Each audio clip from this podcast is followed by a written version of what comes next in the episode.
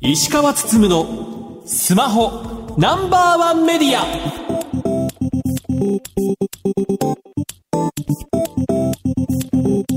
皆さんこんばんは。石川つつむのスマホナンバーワンメディア。パーソナリティスマホ携帯ジャーナリストの石川つつむです。アシスタントの松代ゆうきです。この番組は最新情報から役に立つ情報までスマートフォンと携帯関連商品の幅広い情報を発信する番組です。先日の KDDI の大規模通信障害でまあね我々まあそういった通信障害が起きた時どうすればいいのかというところの中でフリー Wi-Fi といいますか公衆 Wi-Fi スポットに行ってまあなんとかねその場をしのぐというやり方が一つあるというような話にもなってるんですけど、ただよくよく見ると最近こうねそういった無料の Wi-Fi スポットをやめてるところが増えてると。まあ鉄道会社もそうですし、まあコンビニの大手チェーンとかもやめつつあるというふうに言われています。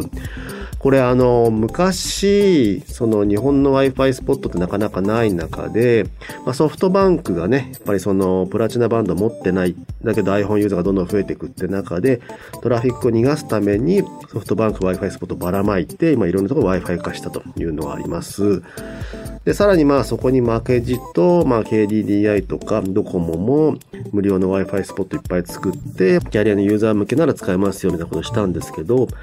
彼らとしては激しく悩んでいて、その時。やっぱりばらまいたものの、やっぱり儲からないよねと。でいろんなビジネスモデルも考えるんですけど、まあ、ビジネスとして成り立たないというところがありました。ただ一方で、まあね、オリンピックも決まり、まあ訪日外国人がジャカジャカ来ますよと、まあね、その前からね、ずっと来てましたけど、まあそういった人向けにつながるためにじゃあ用意しておきましょうかというところあったんですけど、まあオリンピックも終わり、まあコロナにもなり、あんまりお客さん来ないよねっていう中で、まあ各社見直しのタイミングになってると。これなぜかというと、やっぱり Wi-Fi って一度置いたらそれで OK ではなくて、ルーターが古くなるとセキュリティ的に心配になってくるわけですよ。本来であれば最新の Wi-Fi ルーターに買い替えたいんですけど、いやそもそもだってビジネスとして成立してないじゃんみたいな。儲かってないのにもかかわらず、それをまあね、買い替えるお金も出ないよねっていうところで、だったらやめようみたいな感じでやめつつあるというところになってるので、ね、だからまあどっかのキャリア通信障害で使えなくなりました。じゃあね、あそこに行けば Wi-Fi 使えるかもと言って行ってみたものの、もう終わってたってこともあったりもするので、なかなかね、これ悩ましい問題というふうに思ってます。まあ、通信障害のことね、将来的に起きることを考えれば Wi-Fi スポットあった方がいいけども、そうは言ってもビーズとして成り立たないと、ね、いうところなのでね、この先、ネットワークインフラどうするかっていうのね、改めて考えていく必要があるのかなというふうには思ってます。あの、個人的に気になったのは、はい Wi-Fi スポットもそうなんですけど、公衆電話も少なくなってるじゃないですか。はいはい。これって結局のところ、たまたま見つけた公衆電話が近くにあるならいいんですけど、そういう難民って言ったら変ですけど、うん。出てくる可能性ありますが、そうなった時、我々の中でできることっていうのは、どういったことがありますか？もう諦めるしかないんじゃないですかね。ただ、ね、ちょっとあの状況はあれなんですけど、例えば一社のネットワークがダウンしましたよっていう時には、一つ思ってるのが、スマートフォンにはテザリングっていう機能もあるので、はいはい。まあ、ネットワークの貸し借りってこれからしてもいいんじゃないのかなと。au が落ちたら、ドコモソフトバンクの人が、じゃあちょっとね、テザリングで周りに電波飛ばすから、じゃあこれ使ってねってやれば、まあなんとかなるでしょうって感じだったりもするので、ただ一方で、自然災害で全部落ちてしまいますよと。いうことになっちゃうと、まあこれどうしようもないなというところはあったりするのですが、ただね、今 6G に向けて、じゃあ空からね、電波を降らしましょうみたいな話もあったりもするので、まあ、地上の基地局がダメになった時には、まあ、そういった宇宙からの電波をなんとかね、拾って通信をね、続けるってことはもう可能になってくると思うので、おそらくまあ 6G に向けていろんな多分対策方法が取られていくんじゃないのかなというふうには思います。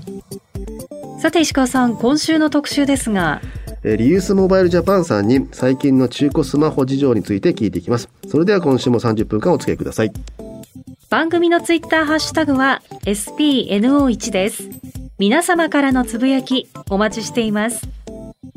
石川つつむのスマホナンバーワンメディア。この番組は日本経済新聞社 BS テレ東他の提供でお送りします。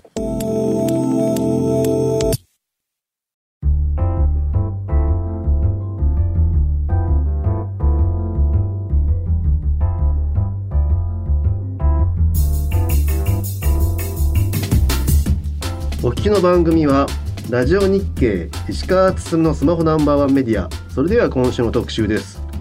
リユースモバイルジャパンに聞く中古スマホ市場の今。iPhone の値上げをはじめとして円安製造コストの増加などに影響するスマートフォン価格の上昇が大きな話題となっている中中古端末市場に注目が集まっています。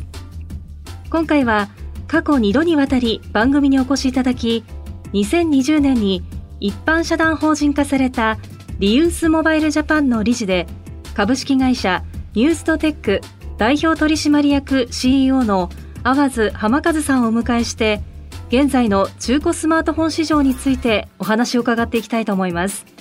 淡津さんよろしくお願いいたします。よろしくお願いします。よろしくお願いします。7月に入ってアップルが iPhone の値上げを発表し各キャリアメーカーもスマホの値上げにかなり慎重になっている中中古スマホ市場が脚光を浴びています。過去にもいろいろと中古スマホを取り上げてきましたけども最近のまあ市場の変化どうなっているのかというところを淡津さんに詳しくお伺いできればなと思っています。まずリユースモバイルジャパンさんですけども2020年に一般社団法人というふうになっていますがまず任意団体から社団法人になった経緯教えてください。はい。2019年のですね3月8日にリユースモバイルガイドラインというところで発表させていただきまして、はい。でその運用団体として、まあ、任意団体ではなくしっかりとしたあの信用力がある一般社団法人にしようということで一般社団法人に変革してます。もともとあれですよね、まあ、総務省で中古スマホ市場をなんとかしようという中で、まあ、とは言いつつもなかなか業界団体もなくて意見が吸い上げられなかったみたいな感じでまあ、集まったみたいなそんな感じですよね。そうですね。おっしゃる通りでございます。ですよね。はい、なので、まあ、有識者会議とかで、じゃあ中古スマホ市場どうしたらいいんだという時に、まあ、リユースモバイルジャパンが立ち上がっていて、いろいろと聞きましょうという感じになって、まあ、今日至るという感じですよね。はい、はいあと淡田さんの個人的な会社としても社名が変わったんですかね。そうですね。今年の2月に社名が変わりまして、はい、株式会社携帯市場から株式会社ニューズドテックという社名に変わりました。なんかこれ社名を変えた理由ってあるんですか？そうですねあの僕たちのですね今まで中古端末をまあ販売してきたんですけど、そこでまあ中古に対してですねまだ根深い消費者の不安感がありますので、はい、まあ、そこの部分を、まあ、テクノロジーを使ってまあ解決したいなというところで社名を変えました。これまあ前回ご出演いただいた時確かにまあ中古スマホ市場ができつつあってでまあ注目されていてだけどなかなかいろいろ課題もあるよねという感じもしたんですけどだいぶそこって最近変わってきた感じですか？そうですね。あの認知度自体は上がってきたんですけど、はい、例えば品質に対しての不安であったりとか、はい、あのバッテリーに対しての不安であったりとか、はい、そこをまあ業界団体としてガイドラインを作ってそして認証制度を作ってというところで啓蒙活動してきたので、ある程度はまあ消費者に対しての認知度は上がってきたんですけどまだまだ僕からしたら足りないなというところがありますので、はい、そこの部分を今後やっていきたいなと思ってます。例えば中古スマートフォンに対するなんか品質というか評価といいますか、はい、あれですよね。だからランク付けがされてたりとかっていうのも業界全体的に作ったっていう感じですもんね。そうですね、はい、そこはガイドラインに取りまとめております。はい。実際今ってそのリユースモバイルジャパンに入っている中古業者ってどれぐらいになるんですか、はい、今25社ですね。おはい。年々増えてる感じなんですか？そうですね。今も新規申し込みがありますので、はい、これまでリユースモバイルジャパンがやってきたそういった業界に向けての何か取り組みって他に何がありますかね、はい、ガイドラインそして認証制度の発表あとはですねあの消費者団体様とかあとまあ警察関係に中古に対してのまあそれを悪さしてですねあの犯罪に使ったりとかあのまあトラブルっていうのは実際ありますのでそこに対して私どもがしっかりとご説明させていただいてということもやってます。広報活動ですね。はい。なるほどね。これ実際取り扱いの台数も増えてるんですよね。そうですね。はい。ですので作体で言いますと、まあある意味で全体の流通台数としますと、まあ110%から120%成長してます。台数でいうとどれぐらいになるんですか？全体ですと170万80万台ぐらいですね。それは多いのか少ないのか、はい、年間キャリアが売っている台数って3000万台とかそのもんでしたっけ？そうですね。内段年間そのぐらいですので。ね、はい、まだまだ少ないんですけど、はい、前回ラジオに出演させていただいた時は140万台ぐらいですので、はい。まあ、年々右肩上がりで。うん。これ先日まあ7月に iPhone がまあ値上げというふうな発表しましたけど、はい、やっぱりあの時っていうのは一気に注目を浴びた感じですか？そうですね。いろいろなメディアの方にも取り上げていただいたりとかして、はい、でよりその中古の安さという価格メリットを伝わるということができましたので、うん、はい。今注目度を浴びてますね実際お客さんも多く来たんですか？そうですね。店舗とかですと非常に増えたというふうに聞いておりますし、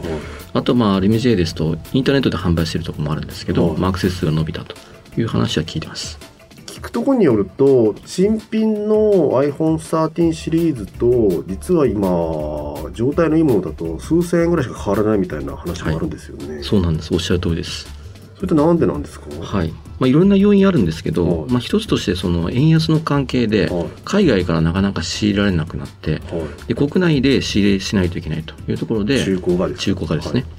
い、で、まあ、中古の端末のまあ仕入れが激化して、で、結果仕入れ金額が上がるというところがあるかなと思います。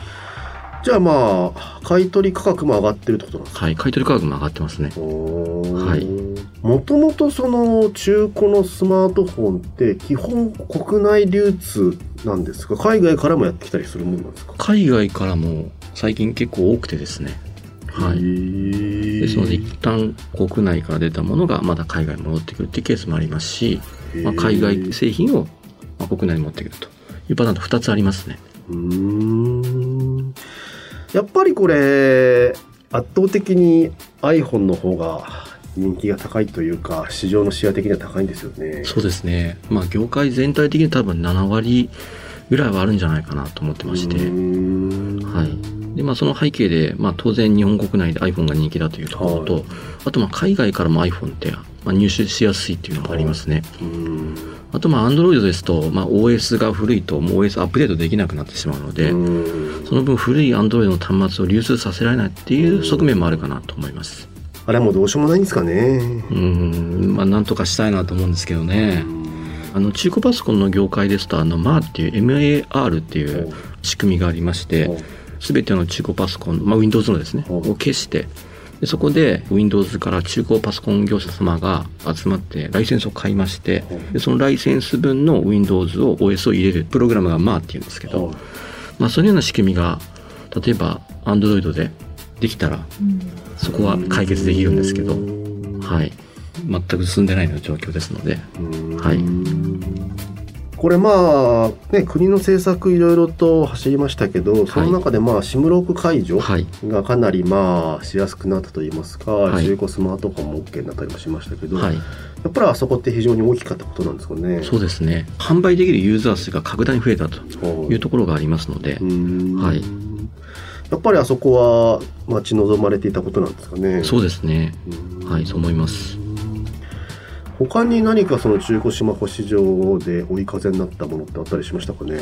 あとやっぱりあの2019年10月の完成電気通信事業法の法改正で、まあ、施行された結果端末と回線分離して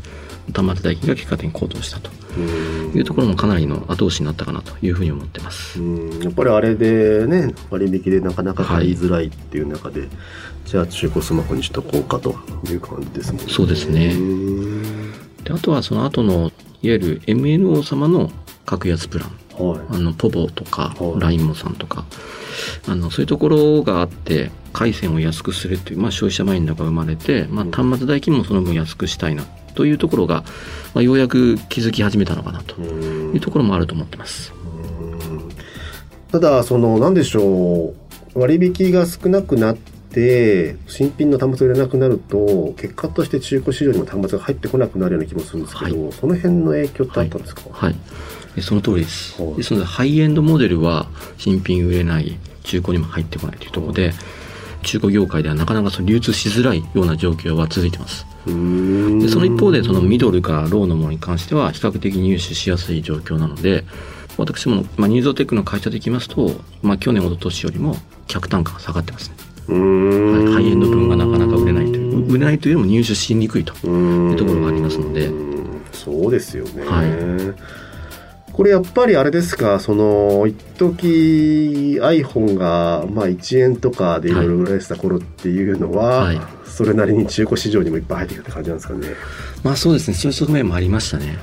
はい。あとはあのまあ海外に売る方も結構いらっしゃったので、うん。はい。まあ、海外にも結構出ましたね結構やっぱり中古市場って海外との取り合いとかって感じになってるんですか？そうですね。最近特にグローバルで、まあ、仕入れてくるっていうところがより日本企業もやり始めたので。へえ、はい。とはいえやっぱり円安があってなかなかそれも輸出しにくいみたいな感じなんですか、ですので円安の側面で言いますと仕入れはまあしにくくなる。逆に販売しやすくなるというところがありますので、うん。まあ、すぐ売れるような例えば iPhone の状態がいいものとかはより海外の方に流通傾向が強まってる感じがしましてそうすると日本国内の、まあ、iPhone 欲しいユーザーの方がなかなか買えないと。うん。今空洞化がちょっと起こりつつあるかなというふうに思ってます。結果中古の iPhone も上がっていく感じなんですか値段は、はい、あの傾向的にはそうならざるを得ないかなと。ほ思いますねこれまあ中古市場今振り返ると最近そのまあキャリアも自分たちで売るようになったって感じですけど、はい。はい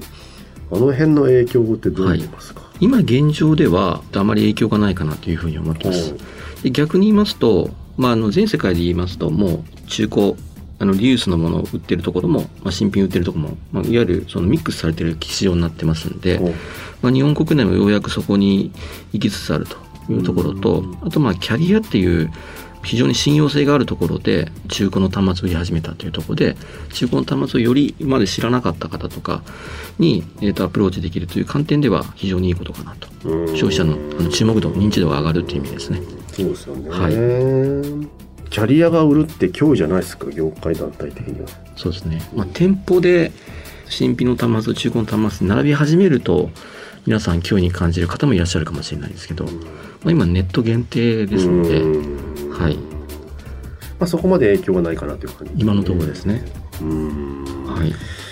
ねあの辺がなんかどういう動きなのかなっていうのがちょっと気になりますよね。そうですね。今後店舗でも売っていくのかとかですね。うん。はい。これまあユーザーとして自分が使っている端末を買い取り業者に買ってもらうってなるとここを注意すると高く買ってもらえるとかっていうコツってあったりしますか？やっぱり一番値段が下がる要因っていうのは傷ですのではい。傷がつかないようにちゃんとカバーをつけるってことですね。うん。で液晶とかにまた傷が入ると余計に値段下がってしまうので液晶もまあフィルムを貼るのかもしくはあの手帳型のものでカバーしてしまうのかと。いうところが一番重要かなと思いますね。はい。逆に中古端末を買う上でここを気をつけた方がいいとかってあったりするんですか？はい。あのまあネットで買う場合と店頭で買う場合とちょっと違うんですけど、はい店頭で買う場合はもう傷の状態見れますので、うんあとはもしできるんだったら電源をつけて、はいまあ、操作感とか見てもらえばいいかなとうん思います。でネットで買う場合はデータ取りされずに残ってる場合とかもありますんで届いた時にですねあのちゃんとデータが消えてるのかとか動作ができるのかっていうのを確認していただくと。で傷は当然本体の状態ですねは見れないので、まあ、信用がある、えー有名なネットの会社のですねやってもらうのかあとはあの RMJ で認証制度というのがありますので、まあ、認証制度マークを取ってる企業様のサイトで買ってもらう店舗で買ってもらうっていうのが一番安心かなと思います。うんそういうとこで買えば、まあ、いわゆるアカロムと呼ばれるはい。残債がはい。まあ全部払ってないものとかが流通していることはまずないと考えていいですね。そうですね。で、万が一アカロムになってしまった場合は、保証するような、えーガイドライン上で設定してますので、うん。はい。もし万が一になった場合は、あの、ご購入の店舗、もしくはサイトの方にお問い合わせいただければと思います。うん。それでよくあの、警察の方にデータが残ったまま売っちゃいましたとか、いや、売る側の人もいますし、あと買う側の方もデータ残ってんだけど大丈夫かみたいな。で、警察に行ったりとかですね。うん。で、まあ、悪い人が買ってしまうとそれ悪用してしまって、うん。でも例えばフェリカとか残っててそのまま使って。で元の所有者の方に請求がいくとかっていうのもありますので。うん。非常に危ないですね。で今後まああのマイナンバーとかがスマホに搭載されて保険証がってなってきますと万が一漏れたら完全アウトですね。うん。で今あの総務省からデジタル庁の方に書簡が移ってでそれでまだ議論されてますけど、まあ、どうやらその初期化では消えないですのでトラブルになる可能性があります。そうですよね。フェリカンの領域っていうのはお店に行かないと消えないんでしたそうですね。お店に行かないと消えないかもしくはあのブランコという会社がシステムがありますので、そこのシステムを使うのかどちらかになりますね。なるほど、ね、はい。まあ、認証制度を取ってる企業様はそのシステムを使って消すとかしっかりやってますのでご安心いただければと思います。今あれですもんねだからまた eSIM とかも入ってきたりするから、はい。そこも厄介ですよね。そうなんです。どんどんどんどん複雑になってますので、うん。はい、eSIM になっちゃうと、はい、ちゃんと消えてるのかなっていうのもねそうですね。確認しづらかったりもしますし、はい、あとそのバッテリーの性能はい、に関してってあれもうどうすることもできないんですかねそうですね。ですので、まあ、劣化しないような使い方をうまく使っていただくのが一番いいかなと思いますね。うん。はい。中古屋さん的にはそういったもうバッテリーの性能の表示も今されてたりしますよね。はい、あの一部の店舗様ではやってますね。やってないところが大多数ですので、うーん。はい、ですので、まあ、ご購入されてバッテリーのところを気にされる場合は、そこをチェックしていただくと、はい、いうのがいいかなと思います。中古スマホのなんか買い時ってあったりするんですか？1年通しても、はい、買い時はですね、例えばアップルさんのものですと、はいまあ、新商品が出るタイミングですね。はい新商品が出ると、まあ、いわゆる古い端末が値段がぐっと下がりますんで、そのタイミングが一番いいかなと思います。だからじゃあ、まあ、例年ね9月の中旬から下旬に発売になるので、はいやっぱりその後とかってことですそうですね。1 1年で言うとそこが一番ですね。まあみんなやっぱね今持ってる機種を下取りに出しとかね中古市場に出しで新品買うって感じですもんね。そうですね。アンドロイドはあんまりそういう傾向ないんですか？アンドロイドはですね、年に3回か4回新しいものが出るんで、はあその後継機が出るタイミングでまた変えていただくのがいいかなと。それ売り時で言うと、まあ、やっぱり新製品発売される前発表される前はいとかなんですかね、はい、そうですね。なるほど他に何かその中古スマホをこうするとなんかいいみたいなアドバイスだったりしますか、はい。得するとか。中古が売れるタイミングが、まあ3月、はあとまあ9月とか iPhone の発売の時のっていうタイミングがあるので、はあと年末ですね。で、そのタイミングでたくさん売れて、で、そこから仕入れを強化しますんで、まあその1ヶ月後ぐらいですね。例えば1月、4月、あと10月ぐらいだと高い金額で売れるかなと思います。なるほど。やっぱそういう買い取り時期でもいろいろあるんですね。そうですね。はい。であとは、あの、ご購入いただく場合は、各社の決算時期がありますんで、はい、決算時期だと、まあ、安く売ろうとしますので、まあ決算時期がいいかなと。中古屋さんの。中古屋さんの。あのマニアックなんですけどね。まあそうですよね。それはいどの会社も一緒ですもんね、現状そのまだまだこれ中古スマホ市場伸びていくと思うんですけど、はいいろんなことをまあ業界団体として解決してきたと思うんですけど、はいまだある課題って何ですか？そうですね。いろんな業者様がまた増えてきたりしてますので、品質に対しての不安ですね。うんまあ、いつ壊れるかわからない。うんでバッテリーがいつ当たるかわからないと。まあ、ここが大きくあるので、まあ、これをあの解決するためにどんな検品をしてますかとかですね、うんどんな保証ついてますかっていうのを、まあ、業界団体としてもアピールしていかないといけないなと思いますし、まあ、ご購入される方はそこの部分もチェックしていただければなと思います。やっぱりそこに尽きんですかね、はいそのまずスマートフォンの品質云々よりもそこの会社がちゃんとしてるかどうかっていうところのまずなんとなくの見極めですよねそうですね。はい。それ会社というかお店というか、はい。まあおそらくねあのはい業界団体に入ってるってことは重要だと思うんですけど、はい。それよりもさらにはい。ちゃんとしてるところをお店を見分けるポイントってどこなんですか、RMJ ですね、認証制度という制度を作っておりまして、まあ、ガイドラインを守っている企業様がどこなのか、店舗がどこなのかっていうので、マークを作ってます。でそのマークを貼ってあるえーサイトもしくは店舗でご購入いただければいいかなと思っておりまして、え現状では5社あります。日本テレフォン、えーニューズドテック、ソフマップ、ブックオフ、そしてえーインバースネットの5社です。そこが重要ですね、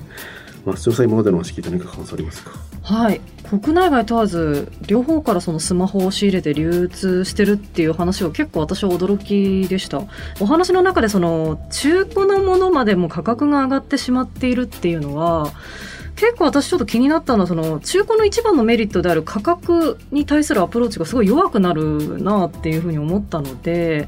円安の話も出てはいましたけれどもやっぱ売っていく側も結構大変なんだなっていうちょっと思いましたねお話聞いてて。うん。ね、だって新品と数千円しか違いがないって結構ね。そうそうおっと思ったりもしますしだから逆にもうだから値段だけじゃなくてとにかく、ね、アップルストアで買おうと思ったら2週間待たなきゃいけない。でも今すぐ欲しいって時にまあ中古屋さんで、ね、ほぼ未使用品を買うっていうパターンも多分出てきてるんだろうなって感じがしますね、うん。最後にリスナーに向けて何かメッセージがあればお願いします。はい、えー、とようやくですねその新品を購入そして中古を購入ということで中古のその購入する選択肢が出てきたと思いますので、まあ、先ほどお話の通り、まあ、価格の部分とあと品質の部分をしっかり見ていただいて、まあ、楽しく中古の端末を使っていただければなと思います。はい。本日はどうもありがとうございました。ありがとうございまありしたがとうございました。本日のゲストはリユースモバイルジャパン。株式会社ニューストテックの淡津浜和さんでした。以上特集リユースモバイルジャパンに聞く中古スマホ市場の今でした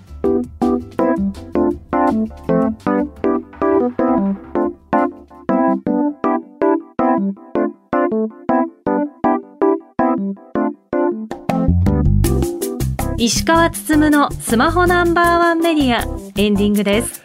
あの最近ねキャリアショップで iPhone を買うと箱にね転売を防止するために名前書いたりとかあとはお店のこう印鑑を押すみたいなことをやってるらしいんですけど、はい。青津さんによれば買い取り価格に影響ないと。なんかどうやらね中古業者的には箱を調達して別の箱に入れるので問題ないという話なので安心していただけたらなというふうに思いました番組では皆さんからのご質問情報などをお待ちしています。番組サイトは検索エンジンでスマホナンバーワンメディアとカタカナで検索してください。ラジコではタイムフリーで放送から1週間いつでも無料でお聞きいただけます。さらに音楽ストリーミングサービス Spotify でもこの番組をお楽しみいただけます。また Twitter のアカウントは spno1 spno1media spno1 メディアです。ぜひフォローしてください。石川つつむのスマホナンバーワンメディア。この番組は日本経済新聞社 BS テレ東他の提供でお送りしました。さて石川さん来週ですが現在調整中です。ラジオ日経石川つつむのスマホナンバーワンメディア。お相手は？石川つむと松代ゆうきでした。ギガミッツ。